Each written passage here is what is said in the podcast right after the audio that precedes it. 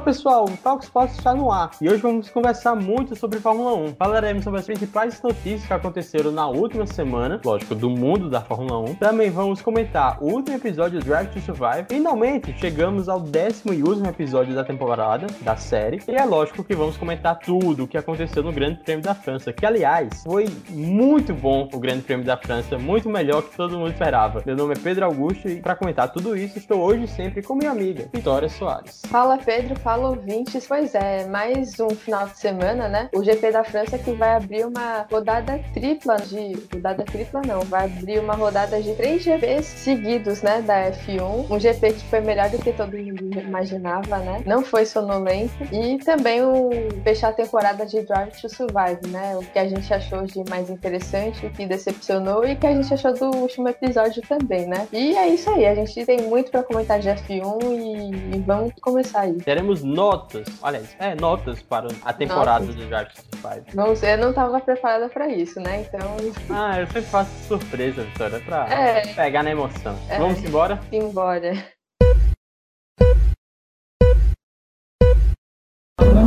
It's lights out and away we go!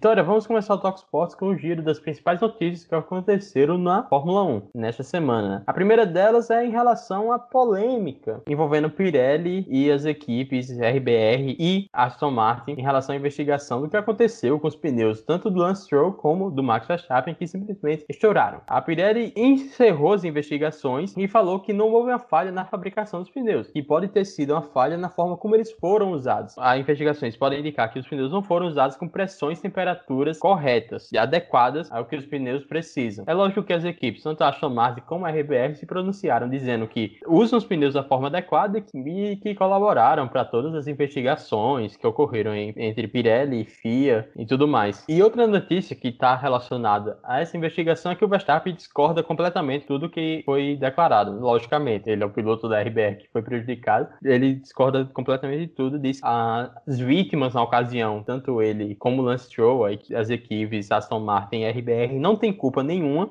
e defendeu sua equipe, né? Enquanto o Hamilton aproveitou a ocasião para continuar com a rivalidade também fora das pistas. Falou que a equipe dele segue tudo que a Pirelli fala e não teve pneu estourado até agora. Afinal de contas, quem é que tem a razão nessa história? Pirelli ou RBR barra Aston Martin? Eu, sinceramente, nessa estou muito inclinado a ficar do lado tanto da Aston Martin como da RBR. Existe uma coisa que é muito difícil, né? Que é o, a Pirelli media pressão pressão nos pneus durante a corrida. Aliás, é impossível, elas não conseguem medir durante a corrida, conseguem medir antes e depois. Não, ninguém sabe se de alguma forma as equipes consigam driblar a regra e consigam a, diminuir a pressão para ter um carro mais rápido. Mas eu, sinceramente, estou muito inclinado a acreditar vai ficar do lado da, tanto da RBR como da Aston Martin. O que é que tu disse? Olha, eu acho que eu também tendo a ficar um pouco mais do lado das equipes. É, a forma que a explicação da Pirelli que ela deu, acho que foi muito superficial e ela jogou a culpa na, nas equipes e ok, e, e, aí as equipes agora vão ter que ter esse controle maior em relação à, temperatura. O Max Verstappen falou que tudo que era pedido dentro das regras eles fizeram em relação à temperatura e à pressão do que a Pirelli pediu para aquele GP, tanto que no, ao longo do final de semana eles pediram para aumentar a pressão. Então a Pirelli meio que jogou para as equipes e aí no fim acho que com essa posição do Max Verstappen, a própria Aston Martin também se posicionou da mesma maneira. Acabou que ficou nessa, um joga para um lado, outro joga para o outro a culpa, e ninguém sabe realmente de quem é a culpa, né? Se foi da Pirelli que passou as recomendações erradas para as equipes, foram as equipes que fizeram errado, ninguém sabe. Fica nessa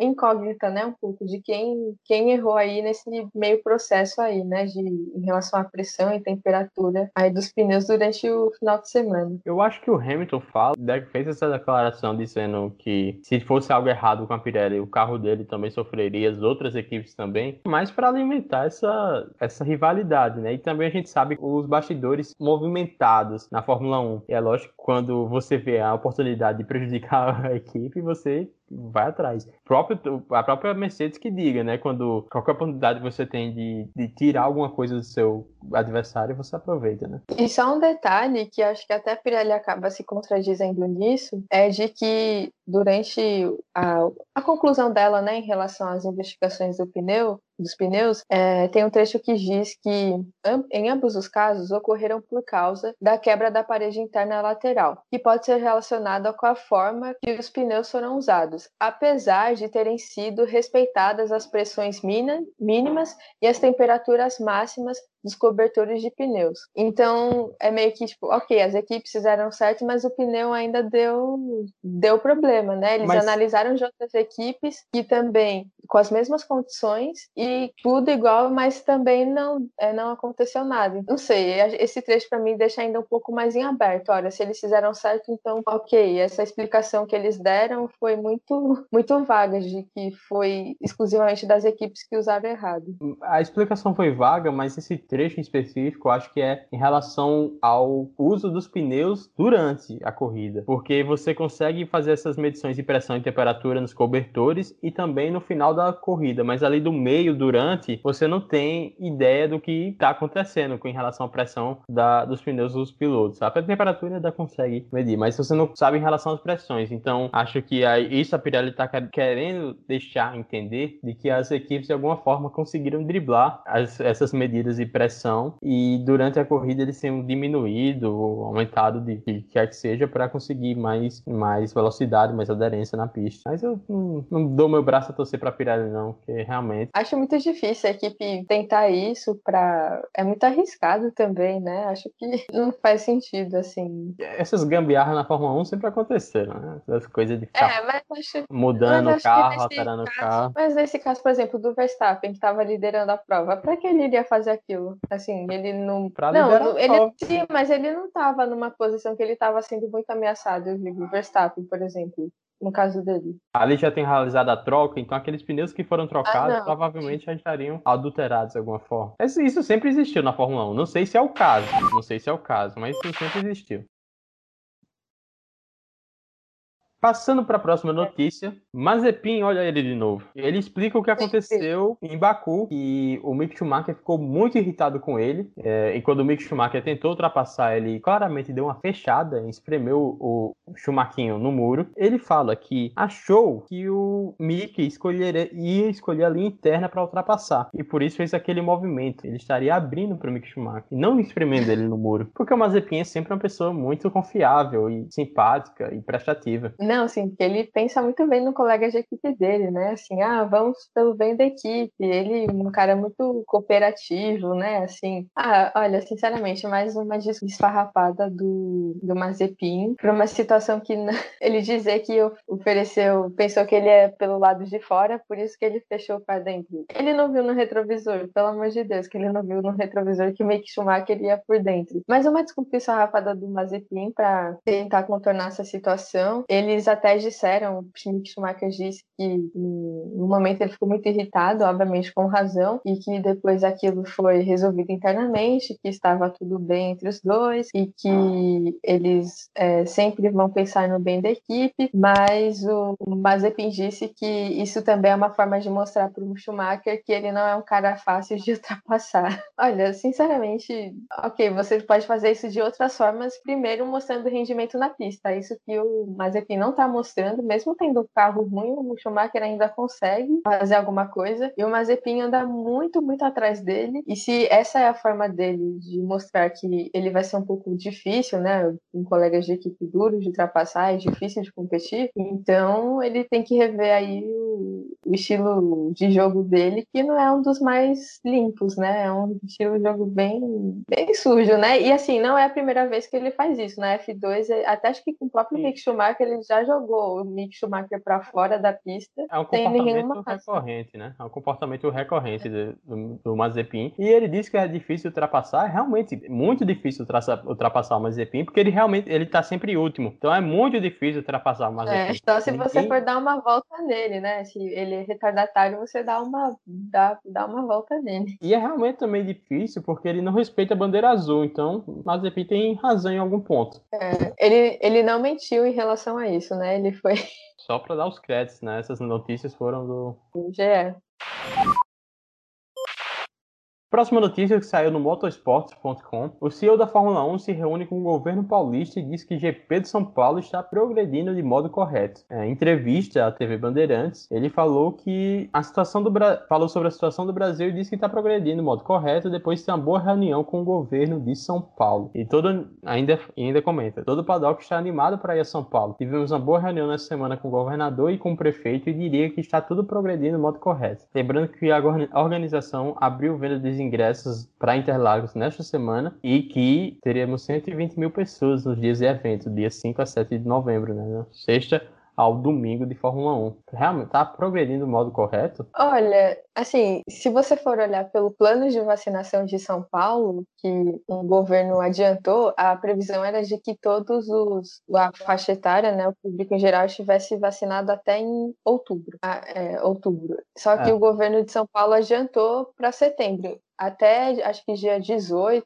dia 15 de setembro, não, até o dia 15 de setembro, todos os adultos, né, todo o público em geral já vai ter sido vacinado em São Paulo. Se o governo conseguir cumprir o calendário que planejou, obviamente São Paulo terá condições, né? Se você olhar por esse ponto da pandemia, mas eu acho um pouco difícil, assim, é, dizer que isso é provável acontecer, porque a gente sabe como está a questão da vacinação aqui no Brasil, porque a gente depende de, dos produtos que vêm de fora e a gente sabe que não está sendo fácil, né, por diversas questões. O calendário está, né, assim, a gente está bem atrasado, né, em relação ao, ao que havia sido planejado, né, de questões de doses, mas parece que acho que o governo de São Paulo está bem empenhado em realizar isso de qualquer forma, e acho que é até por isso que o Dória acho que tentou adiantar mais para poder cumprir, né, com essas coisas, porque a gente sabe como o Dória é, e principalmente em relação à política, que isso, querendo ou não, para ele está sendo uma ótima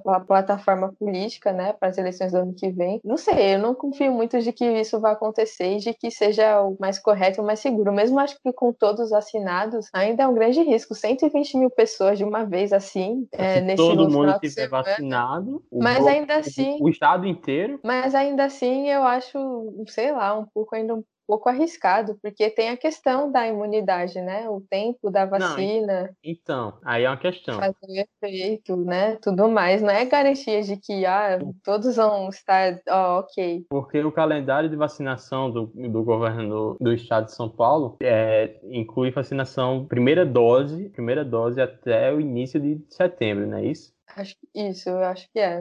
E você precisa ter vacinado com as duas doses para entrar num paddock, num, num circuito. Você precisaria estar vacinado com as duas doses e há pelo menos 15 dias. Pelo menos é isso que estão fazendo nos outros, nos outros GP. Ou para você entrar, você precisa mostrar sua carteirinha de vacinação que recebeu as duas doses. Eu não sei se isso vai dar, se vai dar tempo de todo mundo que é. garantir seus ingressos ter vacinado as duas doses. Agora, se em relação à questão de segurança, se for todo mundo vacinado e todo mundo e a gente tiver uma queda no número de casos, uma queda vertiginosa, acho que talvez seja, seja mais seguro. Lógico que ainda mantendo alguns protocolos como o uso de máscaras. Provavelmente a gente não vai se livrar das máscaras esse ano, talvez. É, e eu não sei, até porque pode vir outras pessoas de, de outros estados também, que pode abrir, então, e aí, tipo, a, a vacinação do Brasil não tá numa coisa uniforme, né? Cada estado tá no ritmo, né? É, então para entrar em Interlagos tem que ter vacina, no, ter vacinado duas doses.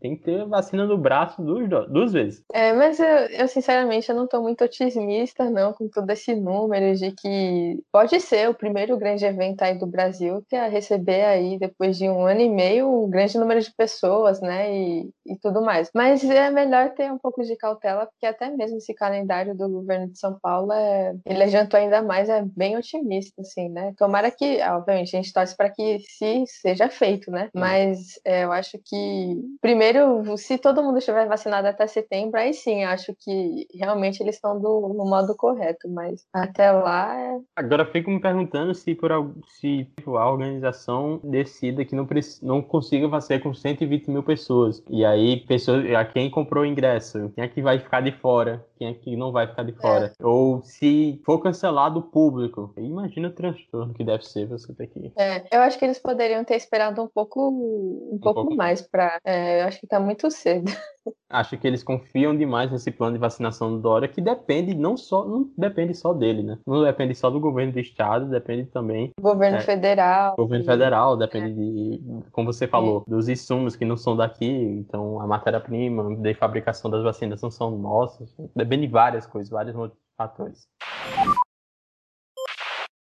Para fechar nosso giro de notícias, tivemos uma notícia que já, já foi vinculada no nosso Instagram, Vitória. A gente postou que a Mercedes adiou os treinos do Grosjean, os treinos do Grosjean no carro da Mercedes. Né? A Mercedes havia feito essa homenagem até para que o Grosjean não terminasse a carreira na Fórmula 1 naquela batida no Bahrein e deu alguns testes para ele. O primeiro teste seria na França, mas devido a restrições de viagem, o Grosjean não pôde viajar até o circuito por Ricardo para fazer esses testes e foram adiados. Inclusive, nos sigam no Instagram, tá?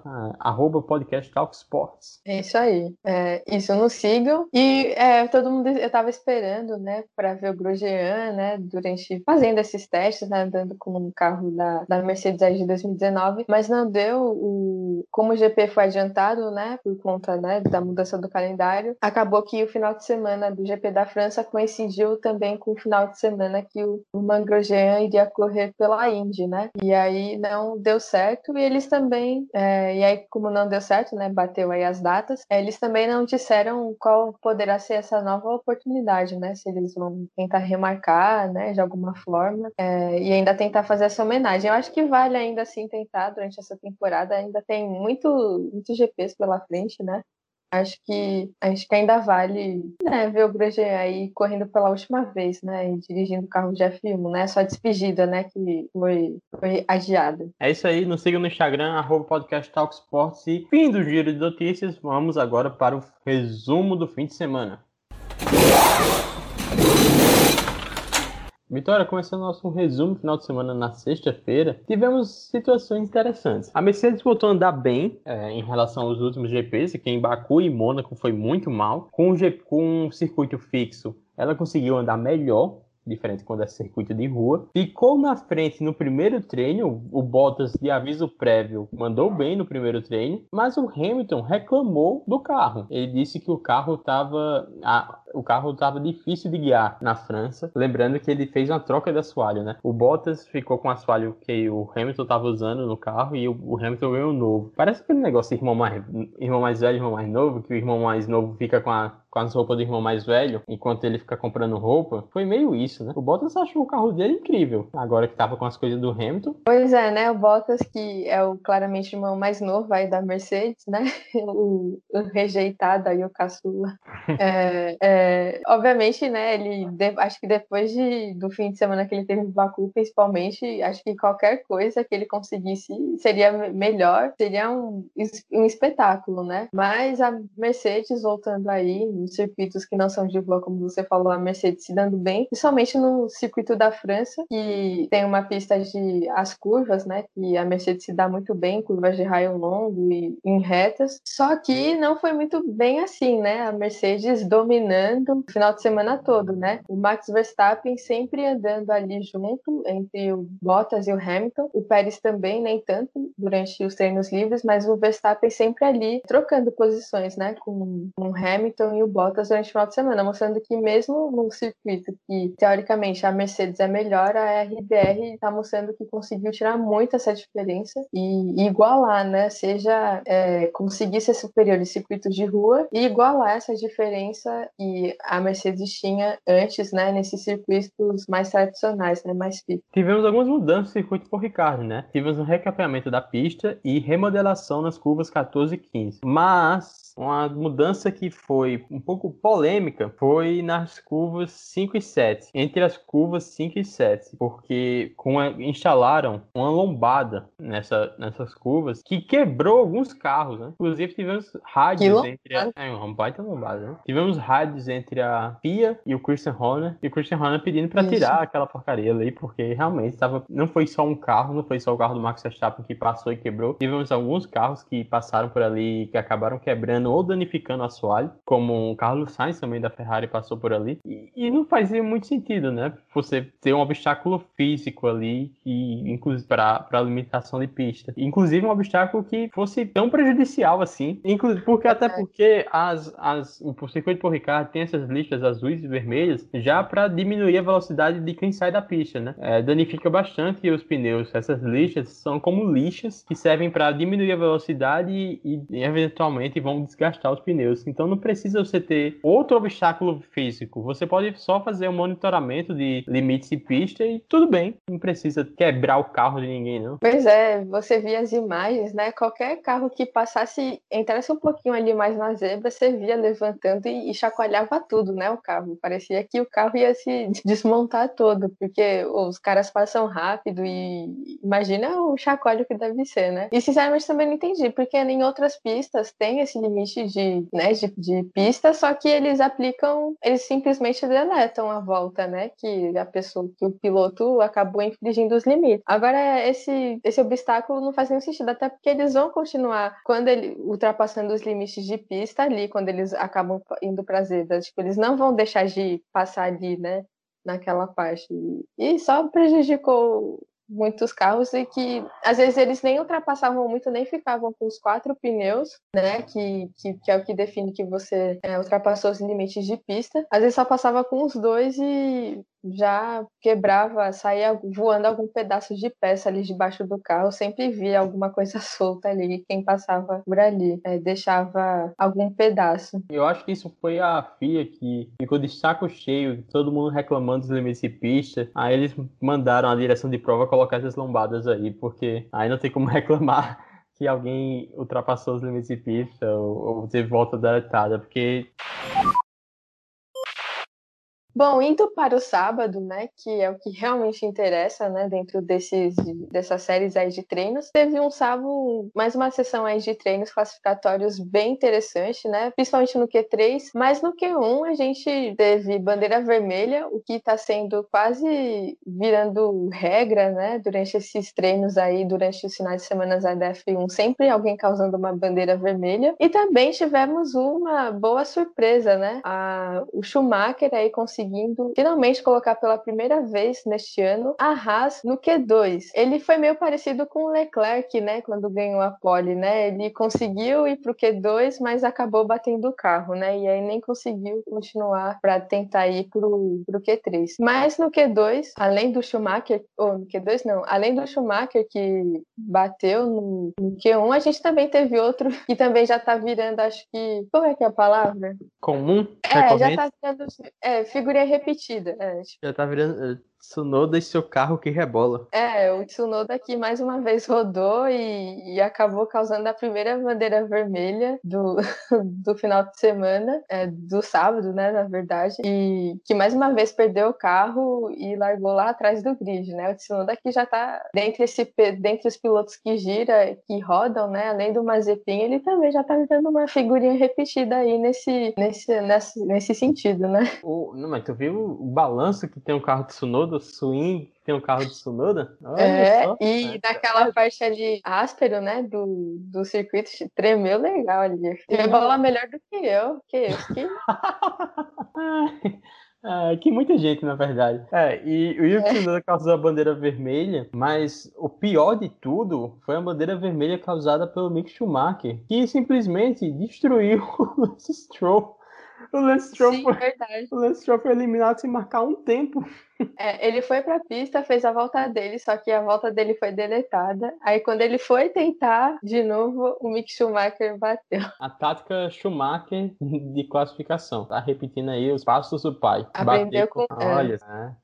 É isso aí. É, então, eliminados no Q1, né? Vamos passando aqui. O Tsunoda, como a gente falou, causou a bandeira vermelha. Ele largou dos boxes, inclusive. Nem no grid ele tava. O Lance Stroll, que não marcou tempo, coitado. É, largou em 19. O Nikita Mazepin, normal, 18. E eu vou te contar, Kimi Raikkonen, 17, 16, que seja, ele largou em 17. Ele fica com 17 tempo. Já tá normal também, viu? Giovinazzi está dando um banho nele nessa temporada. E 16 tivemos o Nicolas Latifi com a Williams. Lá na frente a gente estava também, mesma coisa de sempre, Verstappen, Hamilton, Pérez e Bottas, não tinha muita coisa, muito diferente, né? E eu acho que o destaque maior dessa classificação foi realmente Schumacher, tática Schumacher de classificação, meta o carro no muro quando conseguir um resultado favorável. É, Sabe-se lá quando isso vai acontecer de novo, né? Esse ano, uma Haas passando por, por Q2, difícil o Mazepin fazer isso, acho muito difícil, o Schumacher conseguindo aí talvez o feito que seja único, né, nessa temporada, né? A ver, né, como vai ser.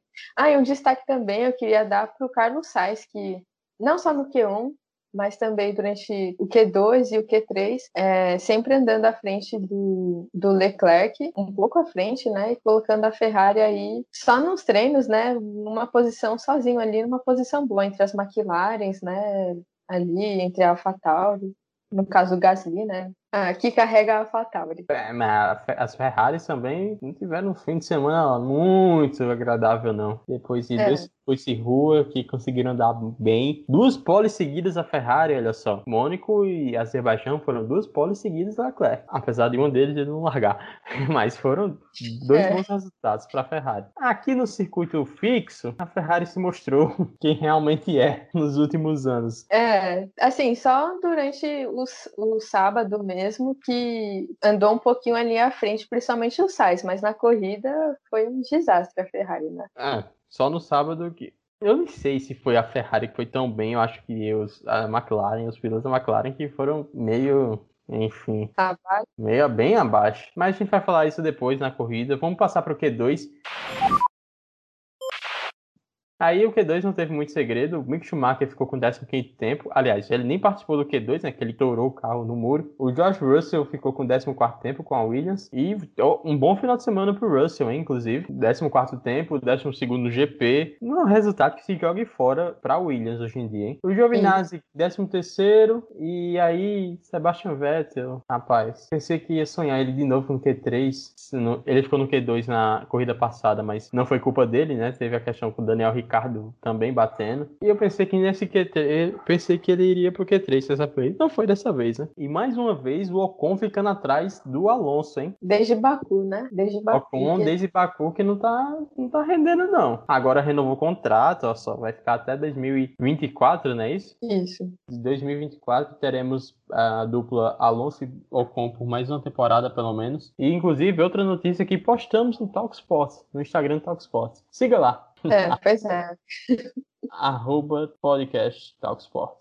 É, o, é, o Ocon que andou, ficou atrás no treino e também na corrida, né? Não fez uma corrida muito boa.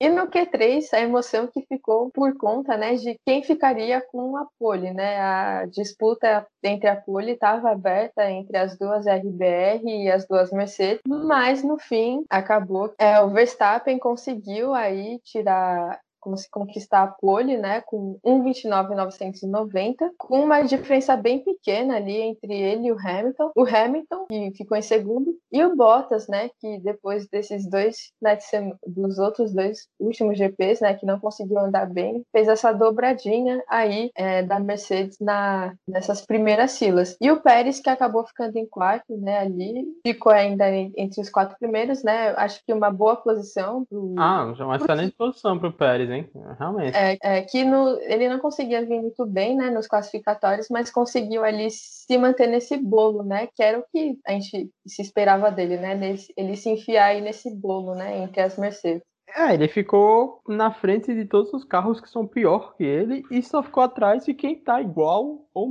ou tá ali junto com ele, né? Ficou atrás de um RBR e duas Mercedes. É excelente classificação para o Pérez. É, e a diferença entre ele e o Bottas foi pouquíssima, né? O Bottas fez um 30, 376, ele fez um 30, 445, né? Então foi uma diferença muito baixo, assim, e, e, mostra como o Pérez acho que agora está se reafirmando, né? Muito bem aí na. E é isso, e também como você falou, as destaque também para as Ferraris, principalmente Carlos Sainz, que não estavam tão bem no final de semana e conseguiram ótima classificação. Carlos Sainz ficou em quinto e Leclerc em sétimo. E as Ferraris, ou as McLaren também, eu acho que decepcionaram um pouco nessa classificação, mas compensaram na corrida, né? Top 10 ficou Verstappen e Hamilton na primeira fila, Bottas e, e Pérez na segunda, né? Carlos Sainz e Gasly. Gasly foi muito bem no seu, no seu circuito em casa, né? Principalmente quando comparado com outro piloto francês, que foi o Ocon. O Gasly foi muito bem, ele que carrega realmente a AlphaTauri nas costas, só ele pontua para a AlphaTauri. Seguida do Leclerc, Norris, Norris e Alonso e Ricardo fecharam o top 10. A classificação das McLaren foi bem ruim, mas eu acho que também a gente tem que botar em perspectiva o que a gente viu na corrida, né? Porque em ritmo de corrida, as McLaren foram bem melhor que as Ferraris, né? Então acho que por isso que a gente fica com essa impressão, depois que olha o final de semana inteiro, fica com essa impressão que as McLaren foram tão mal. Eu fiquei um pouco decepcionado com o Norris, com o Ricardo só tava só alegria. É, ele, é, ele ficar no top 10 depois do,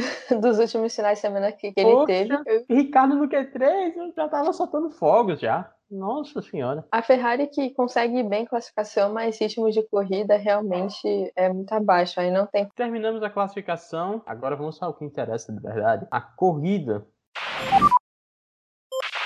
E Vitória, quem achou que a corrida seria uma porcaria, que o Ricardo é difícil ultrapassar, que o Verstappen iria de ponta a ponta, porque não tem como, ele larga bem, o carro dele é mais rápido que o da Mercedes, ele não ia perder essa corrida por nada. Errou na curva 2, né?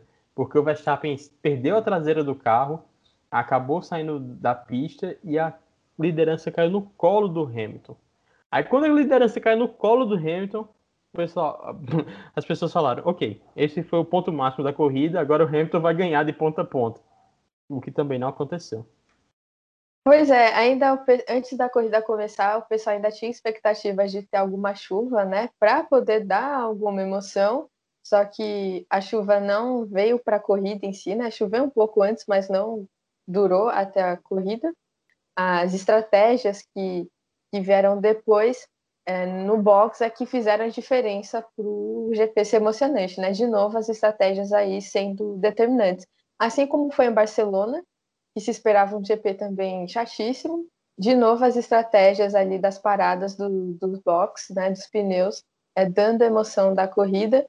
E a gente teve nesse GP né, um troco da RBR em cima da Mercedes em relação ao que a equipe alemã tinha feito né, em Barcelona de estratégia.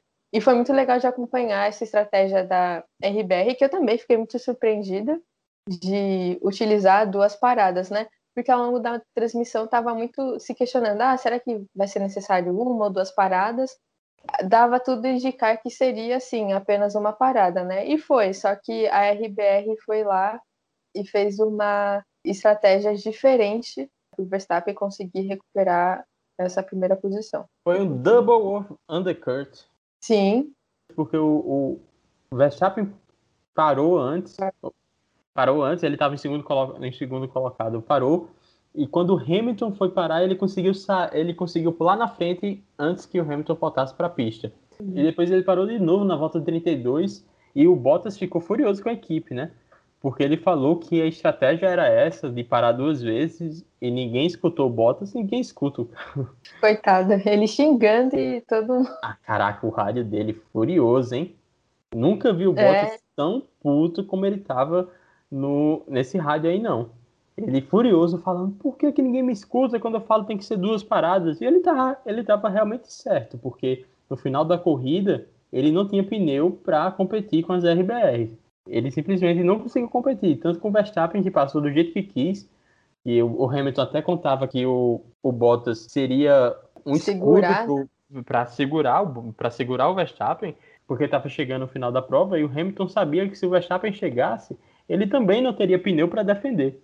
E foi justamente isso que aconteceu. O Verstappen conseguiu passar o Bottas com facilidade, porque estava com os pneus desgastados, e quando chegou no, no Hamilton, conseguiu ultrapassá-lo na penúltima, na penúltima volta da corrida. Tivemos emoção até o fim, olha só. Olha só, o GP da França. Olha só. Nunca é, critiquei. Calando os críticos. Calando os críticos. E, e aí, acho que foi a, a Mercedes parou o Bottas primeiro, né? Na 18ª volta.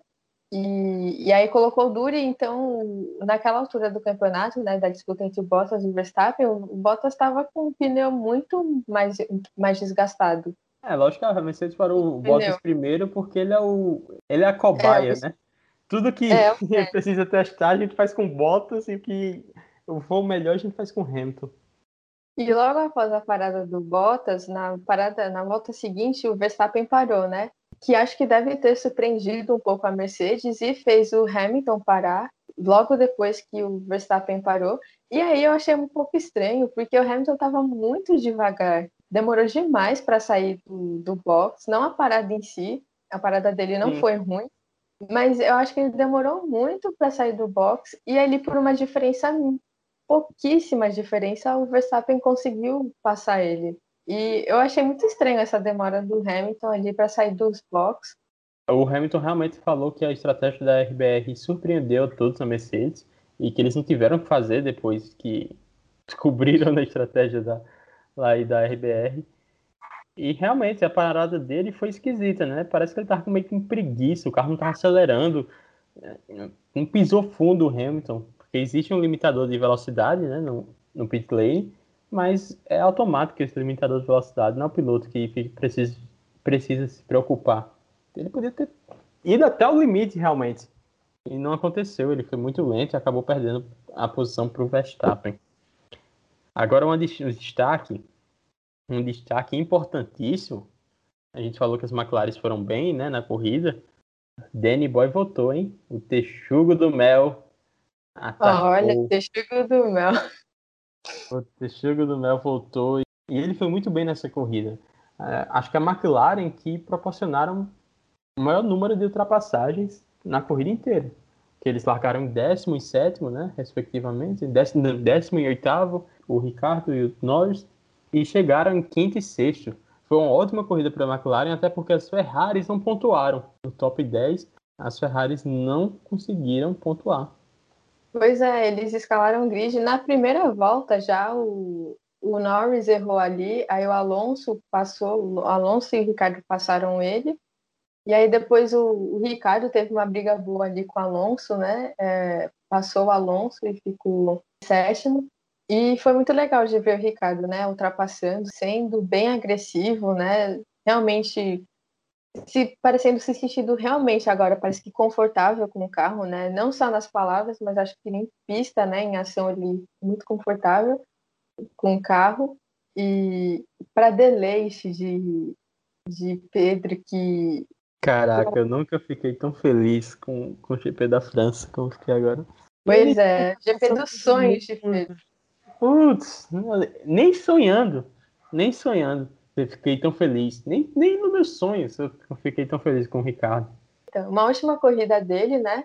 É, e, e, eles fizeram, a, o Norris e ele fizeram ali a dobradinha da McLaren, né? Que tá assumindo aí um pouco essa briga aí, um pouco a ponta dessa briga aí da terceira força entre as construtoras.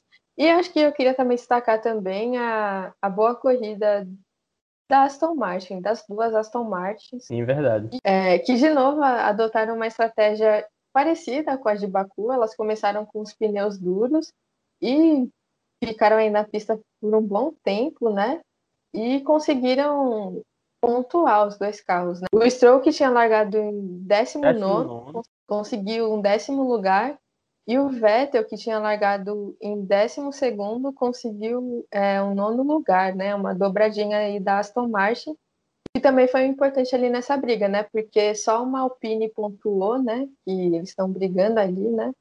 Ali com a quarta força, né? E, e as duas Aston Martins, que pelo final de semana não eram tão favoritas aí, né? Nessa briga aí do meio do pilotão, conseguiu pontuar de novo com uma boa estratégia, assim muito legal a estratégia do, da Aston Martin de novo. E eu só queria também destacar, acho que a estratégia da RBR com o Sérgio Pérez, né? Ele, ali do pilotão, né, dos quatro primeiros, foi o que mais demorou para parar, conseguiu segura, é, cuidar bem dos pneus, e que foi importante, acho que, para essa estratégia da, da RBR, né? Para ficar, se manter ali no bolo da, da Mercedes. E depois ele que conseguiu ultrapassar o Bottas, né? mesmo depois. Sim, é uma estratégia bem parecida com o que eles fizeram em Mônaco, né? E que o Pérez também é. parou muito tarde, parou muito depois que o Verstappen. Essa característica do Pérez permite isso, né? Ele cuida muito bem dos pneus. Então permite que você deixe ele mais tempo na pista enquanto você está parando o Verstappen, fazendo duas, duas estratégias diferentes que beneficiam muito a equipe. É, o top 10 ficou Max Verstappen em primeiro, Lewis Hamilton em segundo, Pérez em terceiro, o Bottas e aviso prévio ou não, né? Tem toda essa polêmica do Bottas, que surgiu um rumor, um boato de que ele seria trocado no GP de Silverstone pelo Russell. O Toto Wolff falou que não existe nada disso. O Toto Wolff sempre bota panos quentes, né? Que não existe nada disso e tudo mais, mas o clima na Mercedes está horroroso, né? Acho que, pelo amor de Bottas, sai daí, por favor. Aí seria uma troca, né? Poderia ser uma troca simples, simplesmente de Bottas por Russell, ou poderia até sobrar pro Bottas, se for no caso no fim da temporada, e ele ficar sem assento. Talvez com o do Kimi Raikkonen, se ele se aposentar. Tem toda essa questão aí. Enfim, aguardemos, né? Aguardemos os, é. próximos, os próximos capítulos. Lando Norris em quinto, Daniel Ricciardo em sexto. Ótimo resultado para a McLaren, que reassume o posto de terceiro colocado no Mundial de Construtores. Pierre Gasly em casa ficou em sétimo. Muito boa posição para o Pierre Gasly, que teve um momento constrangedor depois do, do GP, em que a, a ex-namorada dele a nova, e o novo namorado da ex-namorada dele foram entrevistá-los. Não viu isso? Eu perdi essa fofoca aí, eu não tinha a mínima ideia do que, de que isso tinha ah, acontecido. Ah, Victor, o sorriso que eu tô vendo é que ninguém tá vendo. Percebe que você gostou dessa fofoca. A, a ex-namorada do Gasly é aparentemente a repórter da Sky Sports, eu acho. E ele foi entrevistado pela ex-namorada. Acontece que a ex-namorada estava acompanhado do namorado novo. E o namorado é quem? Ele é também um jornalista ou ela só estava acompanhada só? Ela tava trabalhando e ele tava junto ali. É um piloto que tava comentando Sky Sports. E foi um momento um pouco constrangedor. Também um momento constrangedor foi causado por Nico Rosberg várias vezes, em que Nico Rosberg, que estava comentando a corrida, o Norris não chamou o Gasly de idiota no meio da corrida, né? Então, o Nico Rosberg botou os dois foi? lado a lado. Foi, depois é, o que o Norris fala que o Gasly jogou ele para fora. Ele fala, esse idiota me jogou para fora. Então, ah o Rosberg, depois da corrida, botou os dois lado a lado e falou: Olha, Gasly, ele te chamou de idiota no meio da corrida. Um momento muito constrangedor. Muito constrangedor. E também com o Toto Wolff, né? Falando sobre essas trocas e estratégias também. Enfim, Rosberg tava loucaço. E... Vários tortas de climões aí, esse pós-corrida aí. Uhum, pois é. E ah, como eu queria ser amigo de algum deles, só para ficar comentando isso. O, o Fernando Alonso ficou em oitavo, bom resultado para a Alpine, foi o único carro da Alpine que pontuou. E aí a gente falou, né? Lance Stroll, o Sebastian Vettel e Lance Stroll em nono e décimo. A classificação do Mundial de Pilotos, o Verstappen conseguiu ampliar sua vantagem de 12 pontos em relação ao Hamilton. São 131 para o Verstappen e 119 para o Hamilton. O Pérez segue em terceiro, com 84 pontos. E o Bottas, rapaz, foi ultrapassado de novo pelo Lando Norris. Lando Norris agora tem 76 pontos, está em quarto no Mundial de Pilotos e o Bottas está ali com 59 em quinto. Mundial de Construtores a mesma coisa. A Red Bull ampliou sua vantagem em relação à Mercedes. A McLaren reassumiu a terceira colocação. E a briga tá boa aqui pelo quinto lugar, né? A AlphaTauri está em quinto com 45 pontos, mas a Aston Martin está ali com 40 e a Alpine um pouco atrás com 29. Lembrando que a AlphaTauri só tem um piloto, né? Já que Yuki Tsunoda não conta. É, o Gasly que está carregando aí, como a gente já comentou muito, a AlphaTauri nas costas, né? Esses 45 pontos se devem muito a eles. E a Aston Martin que está em recuperação, né? Agora acho que. Será que vem aí a Aston Martin finalmente? É, tem que vir, né? Aquele investimento aí é um pouquinho pesado.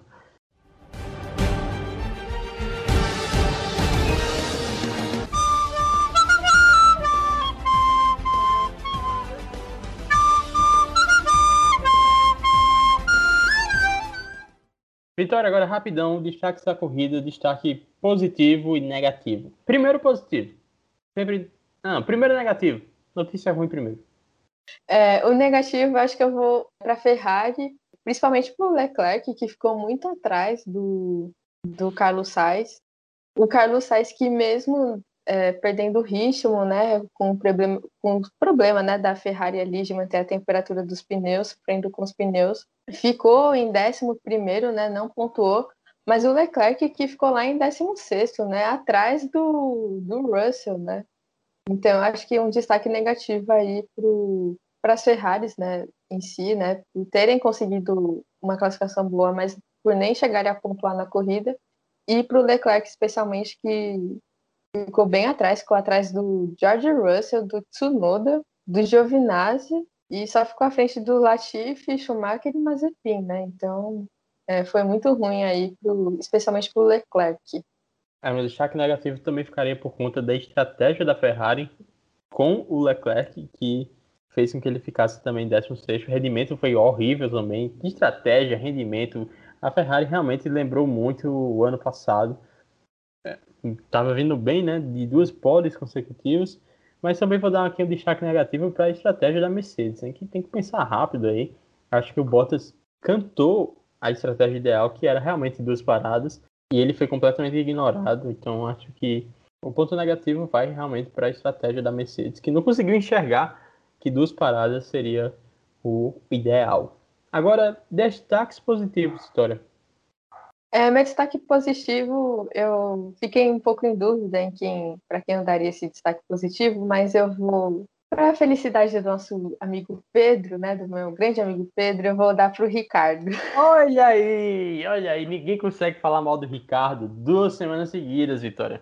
Pois tá, é. É impossível. O nosso querido, amado Texugo do Mel, que fez uma ótima corrida, uma baita corrida aí de recuperação, escalando o grid, pontuando, né, aí com a McLaren aí, e, e também de ver muito ele confi de ver ele feliz, né, confiante aí com o trabalho dele dentro da pista, né, tendo confiança mais no carro.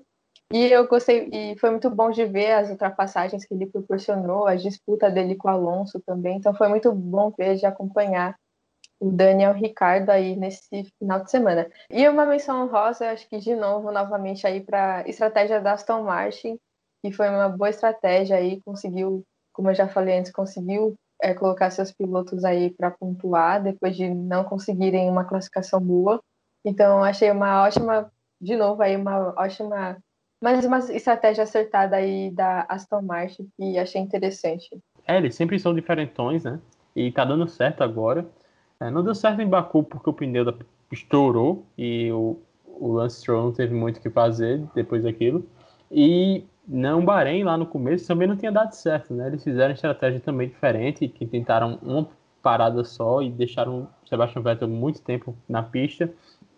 Acabou não dando nada certo, mas agora tá dando, né? Agora eles estão acertando as estratégias.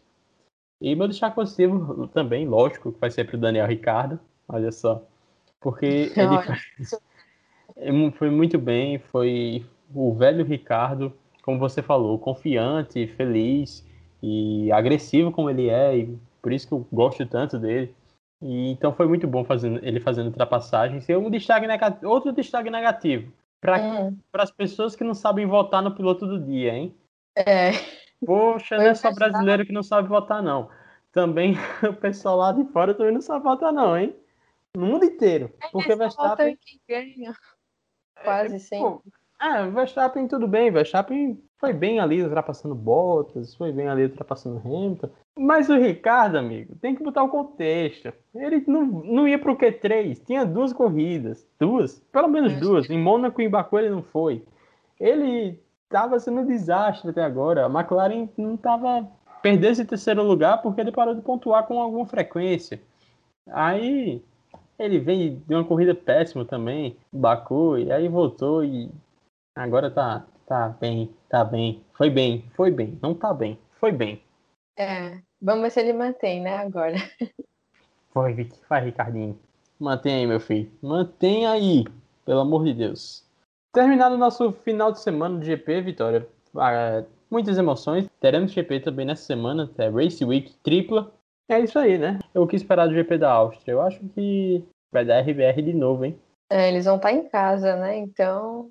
É, Red Bull Ring. Eu é... acho que a água está começando a bater aí na Mercedes e. É, abrir mais o olho que a RBR tá, tá empolgada e a maré deles tá melhor, tá boa demais. Aliás, um fato curioso, é a primeira vez desde 2013 que a RBR consegue três vitórias seguidas, né? Mônaco, é. Verstappen, Baku, o Pérez e agora de novo o Verstappen. Será que vamos ser quatro vitórias seguidas? Caraca, eu tô torcendo para isso. Não é que eu seja contra a Mercedes, é que eu quero ver esse circo pegar fogo. É. Não, vai ser muito bom, tomara, porque a gente quer ver isso, né? Toto Wolff se coçando a cabeça. Quebrando óculos, jogando óculos jogando fora. É, se segurando para não. Arrancando os botões da camisa, como ele quase fez em, no Grande Prêmio Baku, que ele quase rasgou a camisa no meio de tanta raiva. Bota xingando no rádio também. Não é o que a gente quer ver mesmo, é o, é o Ricardinho não pode, diz aí. Não é não, não é não. É isso que a gente quer ver. A gente quer... Por favor, Daniel Ricardo, eu nunca te pedi nada. Vá pro pódio. Terceiro lugar tá bom. Enfim. E Vitória, chegamos ao fim do Draft to Survive.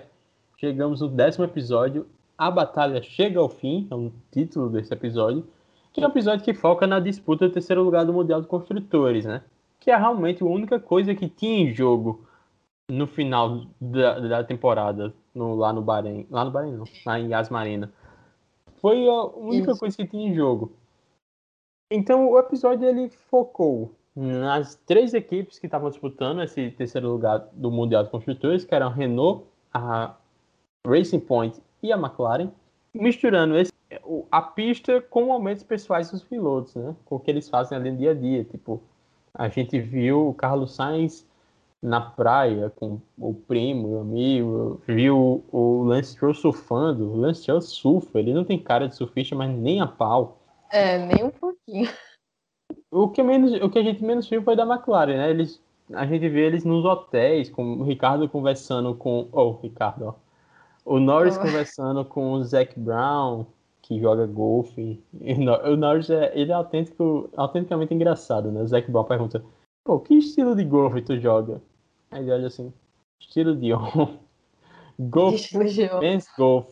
Men's golf. É, o, caraca, ele é, ele é um moleque realmente engraçado, do jeito que ele fala.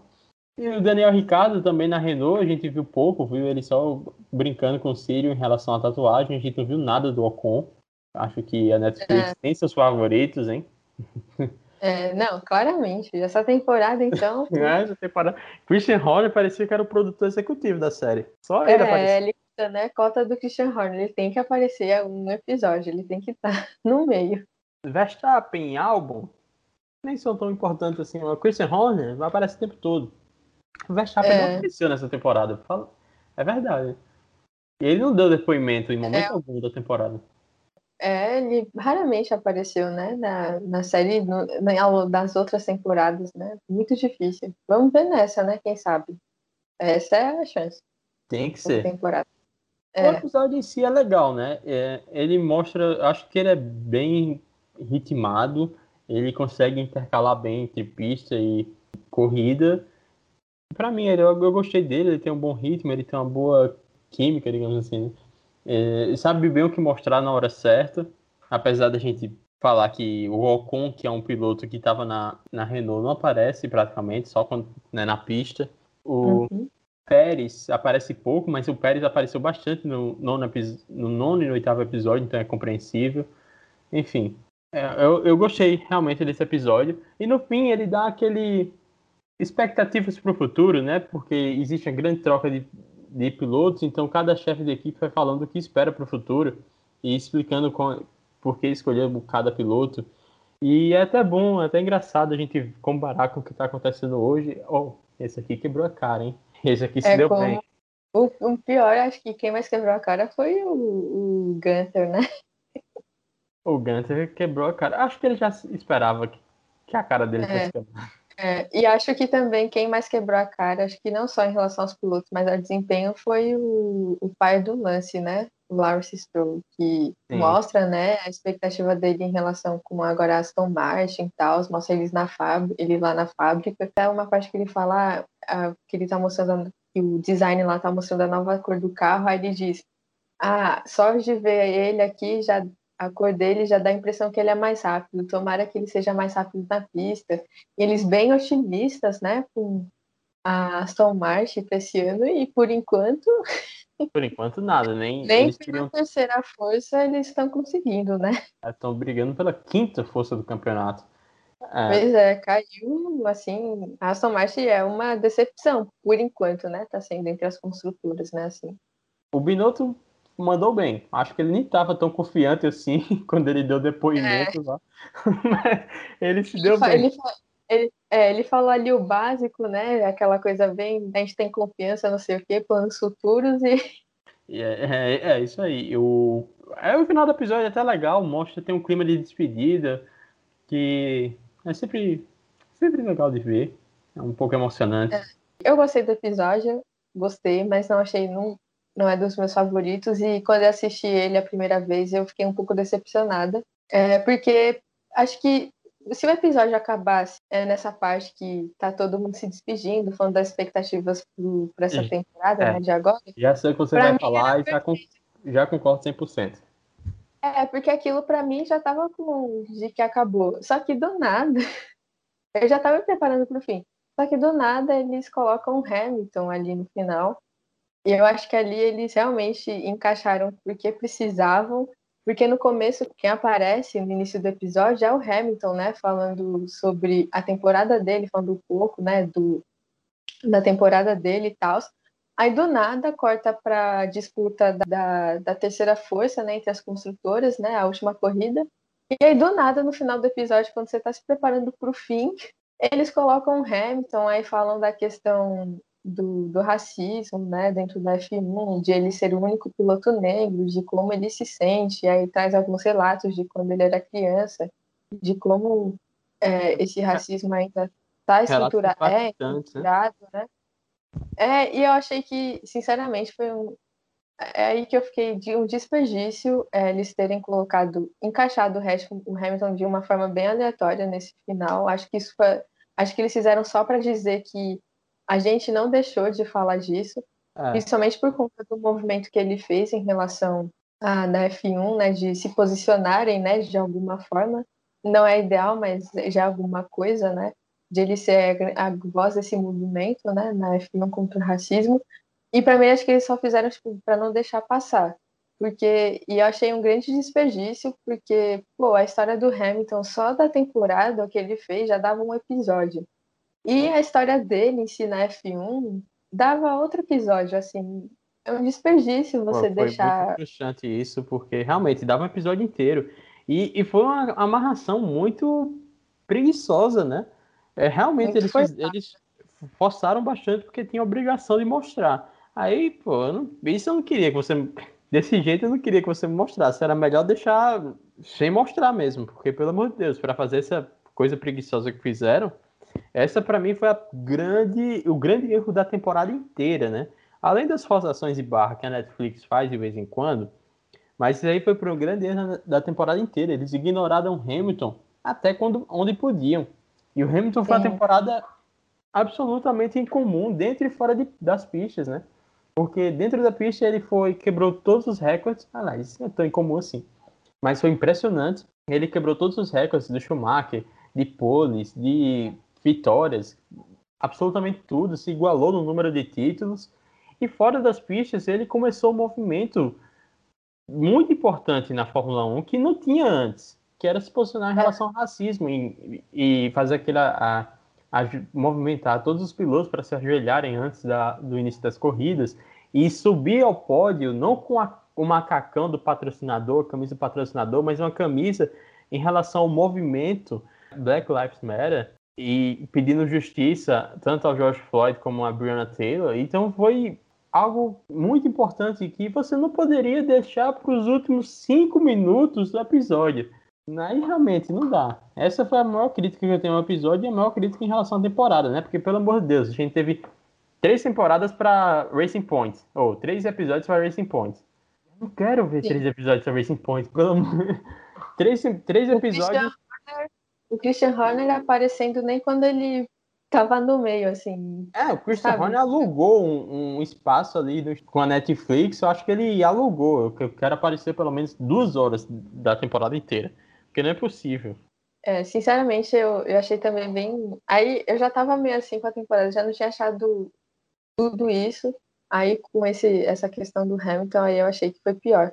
E porque quando eu, eu tava acompanhando né, a temporada ano passada, eu falava, cara, acho que isso na Netflix pô, rende muito os bastidores, né? De como o Hamilton se articulou, os pilotos que também estiveram com ele, quem é, também não teve muito presente, como foi, como os chefes de equipes, né, pensam sobre isso, né, toda essa questão também de como foi esse movimento que deu muito o que falar e simplesmente é, ignoraram e também toda a temporada que o Hamilton fez, impressionante, né, quebrando recordes, números. Talvez não tenha sido a, melhor, a temporada dele enquanto pilotagem a mais espetacular, né, porque foi relativamente mais fácil. O Grande Mas... Prêmio da Turquia nem foi é. comentado. É... Quando ele chegou, ele chegou da Grã-Bretanha, de Silverstone, que ele, faltando uma volta, ele, uns três pneus, é, um pneu estourado, ele conseguiu ainda cruzar a linha de chegada.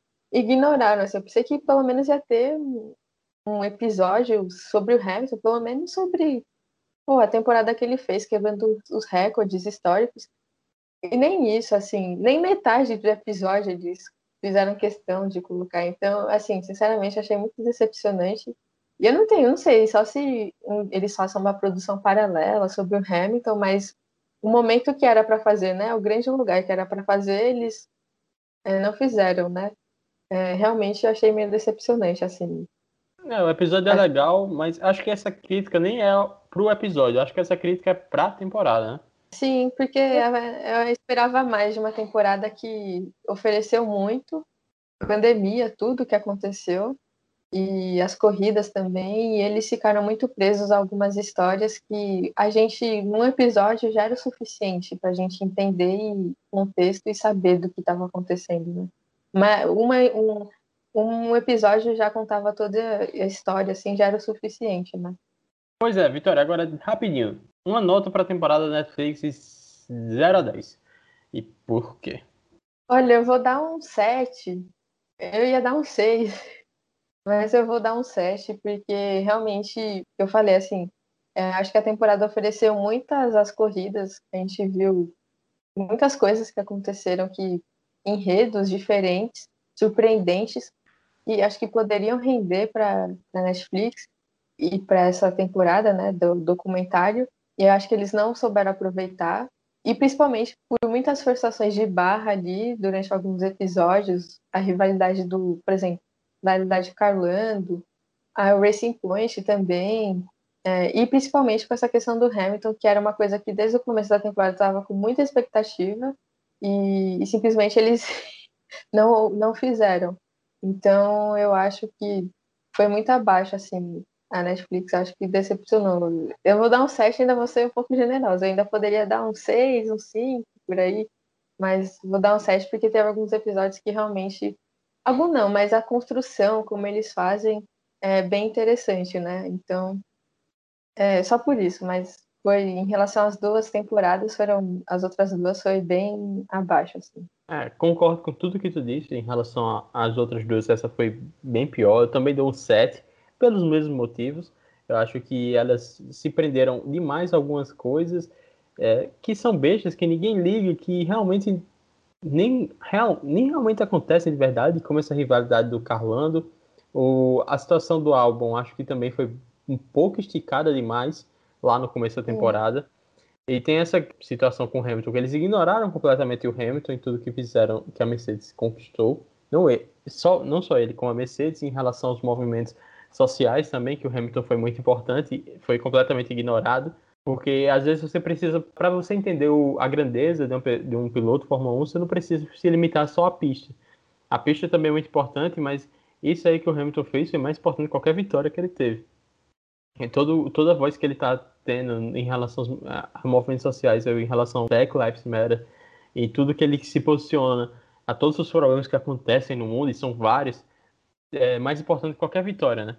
E eles simplesmente ignoraram isso. Eu acho que também que a, a Racing Point foi repetida demais em toda a temporada. Realmente perdeu o interesse, ninguém mais queria assistir a Racing Point de novo, enquanto outras coisas foram deixadas de fora.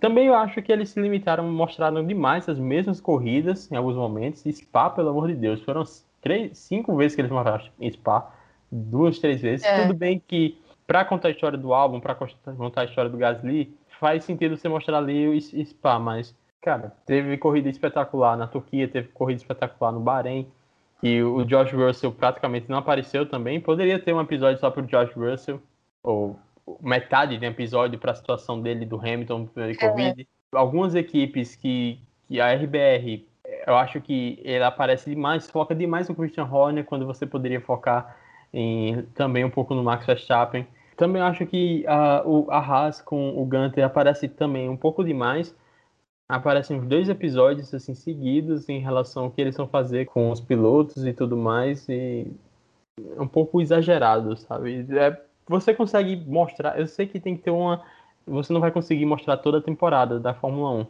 mas se pode delimitar alguns, algumas coisas para poder encaixar a maior quantidade de eventos possíveis.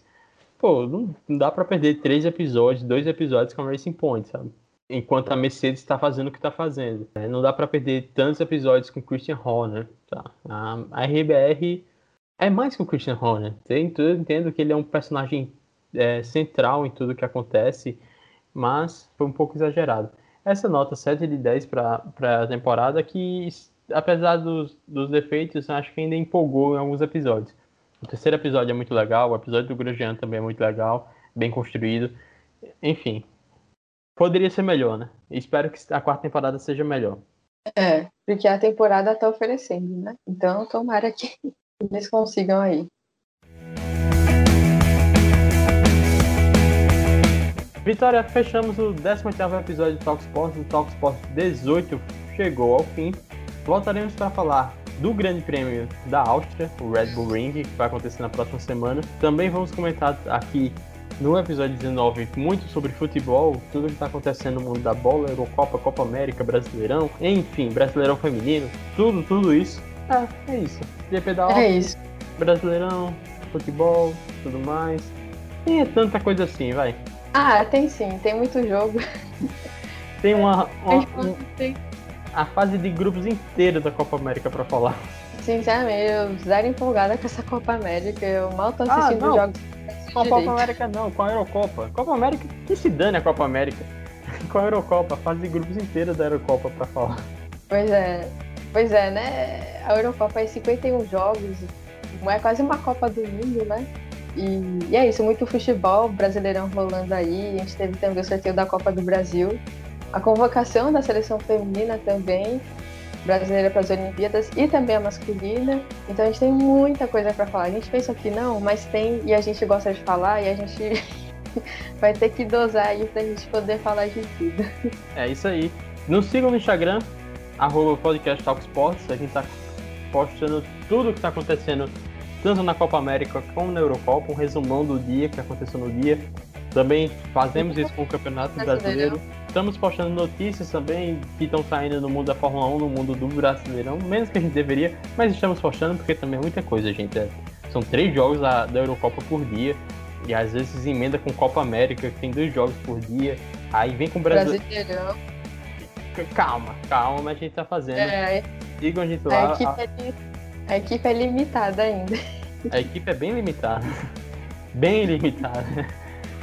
Só é. a gente e ainda tem que dosar com as outras coisas, né? Enfim, então, estamos fazendo, estamos fazendo.